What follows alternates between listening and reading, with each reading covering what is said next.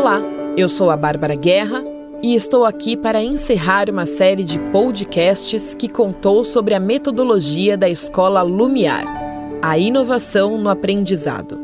Neste episódio, eu vou falar sobre o papel de quem auxilia na educação e no desenvolvimento dos alunos, os tutores e mestres.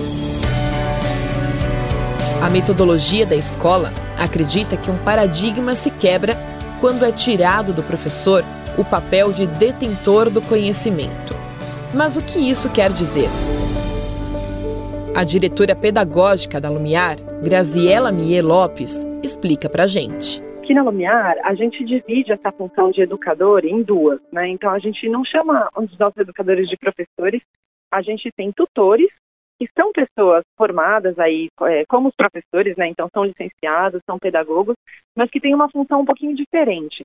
A primeira função deles é validar, é, aprofundar e compreender melhor quais são os interesses reais de cada criança aqui na escola. E a segunda função é entender o que essas crianças precisam e já dão conta de aprender naquele momento. Então, é um pouco diferente de um professor que chega para uma criança falando tudo que ele tem que aprender, quando ele tem que aprender, como ele tem que aprender. Não é essa a função do tutor.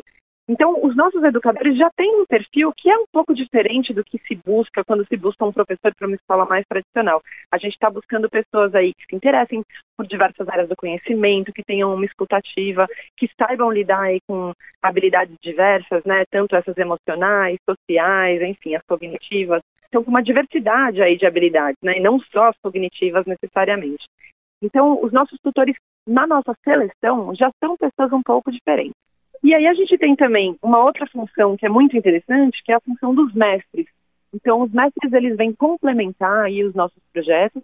São pessoas que não necessariamente são educadores, podem ser também professores de matemática, português, enfim, mas podem ser pessoas diversas aí. Pode ser um designer, pode ser é, uma costureira, pode ser um médico, um engenheiro, um arquiteto. Então, pessoas que tenham aí conhecimentos específicos e que estejam utilizando esse conhecimento no mundo de formas diferentes, que venham trazer para as crianças aqui referências diversas aí de habilidades, de paixão, e isso complementa demais aí essa, essa história de trazer a, a aprendizagem para algo real, né, para algo contextualizado. Então é muito interessante essa montagem aí. Os tutores eles conhecem os, os estudantes profundamente, então acompanham o estudante por um, por um período é, mais longo, né, também porque são eles, né, os, os, professores formados, os educadores, responsáveis pedagógicos aí pelos projetos.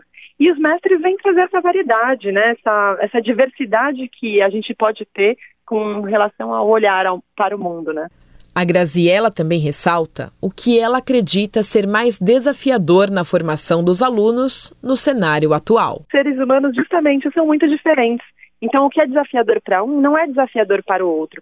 Eu acho que o maior desafio está justamente da gente validar isso e olhar para isso de verdade, né? Porque quando você acha que é, to, todo mundo, né, para ser formado um ser humano integral, consciente, responsável, que haja no mundo de uma forma, é, de uma forma autoral, se você achar que para todos é, basta dar a mesma coisa que isso vai acontecer, é assim, é muito, é muito reducionista, né? É muito limitado. Então isso não vai acontecer. Então, eu acho que o maior desafio está justamente na gente validar essas diferenças e conseguir integrar, conseguir desafiar cada ser humano naquilo que ele precisa para ele justamente conseguir aí ser uma pessoa feliz e que haja no mundo de uma forma bacana. Esses desafios, com certeza, são superados pela escola Lumiar e também por aquelas que utilizam essa metodologia abrir espaço para inovações.